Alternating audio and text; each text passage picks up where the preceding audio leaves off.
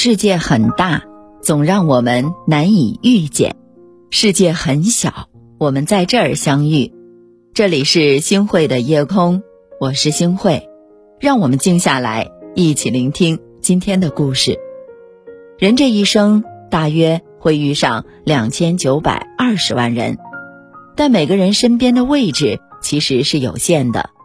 合则来，且喜高山流水；得遇知音。不合则去，好聚好散，不必太过介怀。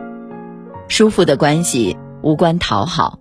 有一句古话说得好：“君子之交淡如水。”真正的君子看重的不是承诺，所以巴结无用；真正的朋友看重的不是名利。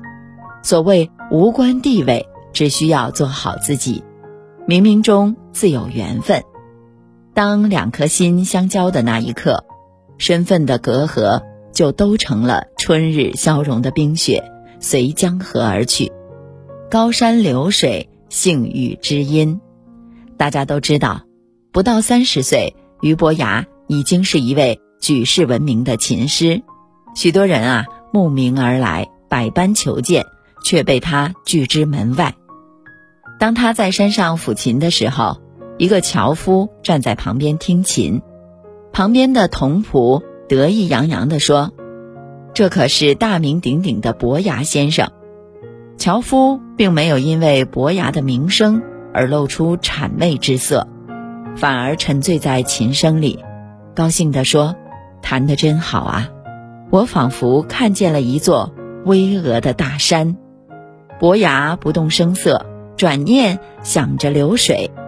樵夫感慨：“我好像看到了潺潺流水而去。”这个时候呢，俞伯牙却琴起身，拉着樵夫的手，惊喜地说：“您才是我真正的知音。”这个樵夫呢，就是钟子期。子期死后，伯牙终身不再弹琴。让人舒服的友情，始终是离开利益关系的交契。两个平等的人相互信任，彼此坦诚，是我能想到的最好的相处。如果有一段友谊需要你小心翼翼的去维护，是否也会觉得疲惫不已呢？如果有一段感情需要你唯唯诺诺的应承，是否也会觉得筋疲力尽呢？单方面付出，总有一天会山洪爆发。与其撕破脸皮，不如及时放手。哲学家马克思说得好：“奉承并不能得到友谊，只能用忠诚去巩固它。何必攀明月？明月自相随。真正舒服的关系，无关讨好，相处不累。把身边的位置留给懂你的人。有时候分开不是因为矛盾，只是三观不同。”追求各异，还记得割席绝交的故事吗？那天，一辆华贵的马车从书院门前经过，管宁专注于读书，华歆却忍不住跑出门去看。回来的时候，管宁将两个人同坐的席子分开，淡淡的说：“从今天起，我们不再是朋友。”华歆先是诧异，后来就释然了。当自己向达官显贵投去羡慕的目光的时候，对方早就知道自己有益于仕途，他并没有强求和挽留，而是尊重对方的选择，彼此心照不宣。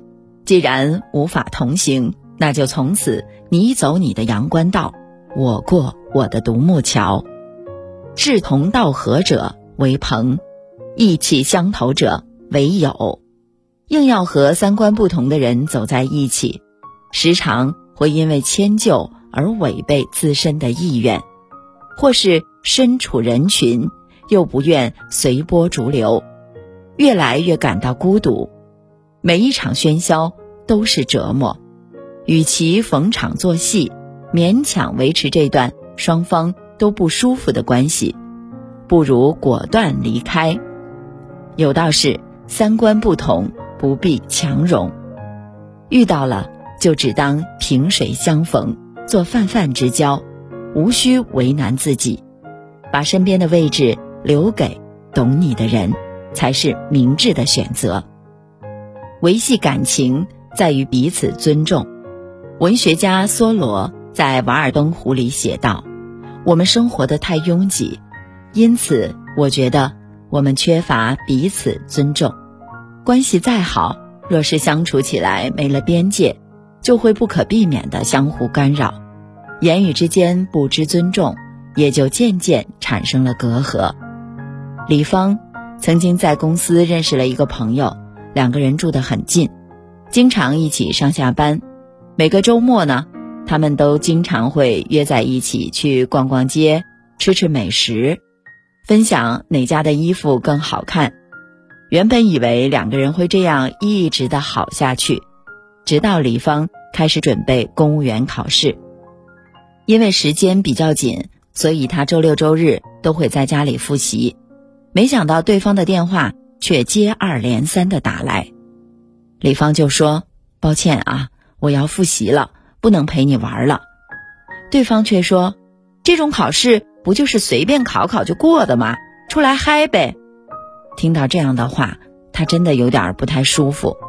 但是也没有放在心上，可长此以往，他不但没办法静心去复习，甚至他听到了对方电话的铃声，会产生很大的恐惧。这一天呢，李芳终于把对方的号码拉黑了，他才长舒了一口气。是啊，最能解渴的莫若一杯水，最舒服的关系莫过于淡而不腻。活得通透的人都明白这一点，恰到好处的把握分寸，出于善意的保持距离。这种分寸感并不是冷漠傲慢，而是不越界。月盈则亏，水满则溢。不侵犯他人的边界，同时保住自己的底线，才是尊重他人，也是尊重自己。很喜欢一句话。隔天涯之遥而不生疏，居咫尺之地而不狭昵。费力的感情不必勉强，心灵的交际无需多言。人和人之间的相处始于性格，久于舒服。风吹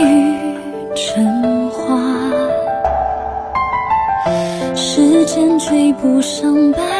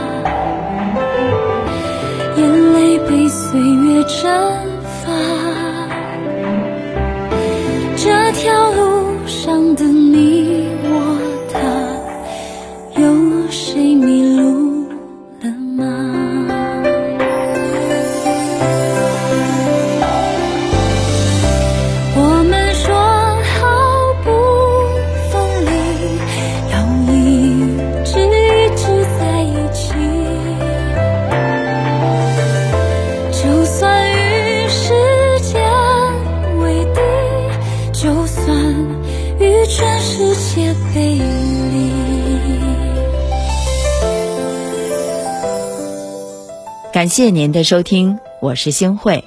如果您喜欢星慧的节目，请您将我们的节目转发出去，让更多的朋友走进我们的夜空。每天晚上，我都会在星慧的夜空里和您说晚安，晚安，好梦。当初说一起闯天下，你们还记得？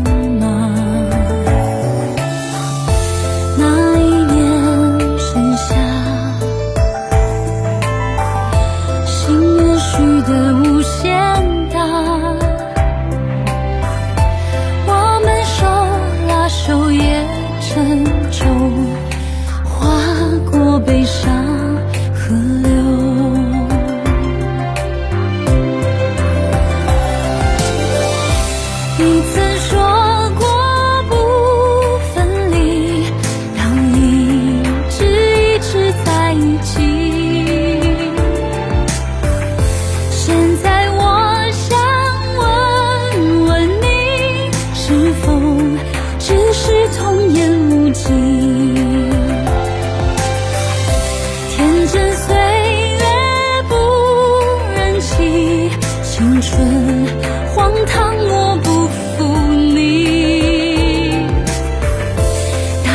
求